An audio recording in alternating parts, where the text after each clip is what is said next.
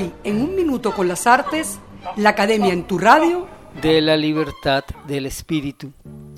La historia se proyecta hacia la eternidad cuando los productos hechos por la humanidad son reconocidos como resultados parciales de una íntima actividad constante. Solo bajo este mirar podremos tomar algo del invalorable tesoro que resguardan las artes, sugieren las reflexiones del poeta francés Paul Valéry.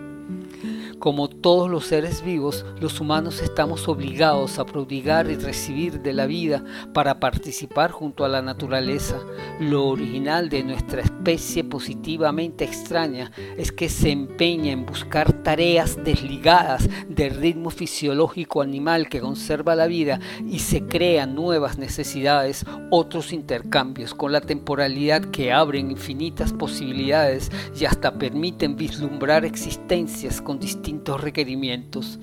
Ese instrumento que nos ayuda a mantenernos vivos y a la vez atender eventuales transformaciones es el espíritu, que es siempre personal, siempre íntimo, pero que configurado en lenguaje se hace colectivo.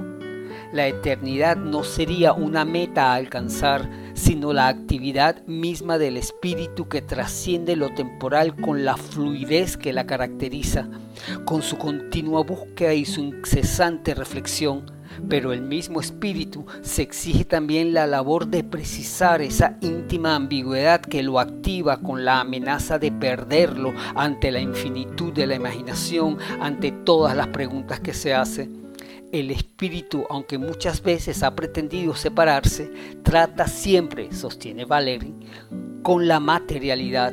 En realidad solo se ocupa de lo que aún no conoce, lo que le es extraño, y es propio de su actividad buscarlo y retarlo ante lo ya conocido. El espíritu danza en compañía de la temporalidad al son de los infinitos matices de la sensibilidad. Ahí radica la libertad y la inestabilidad misma de la existencia.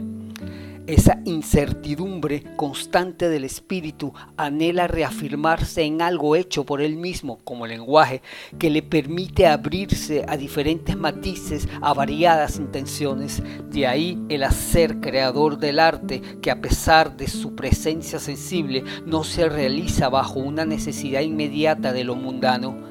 El arte se presenta como un momento único de la íntima movilidad.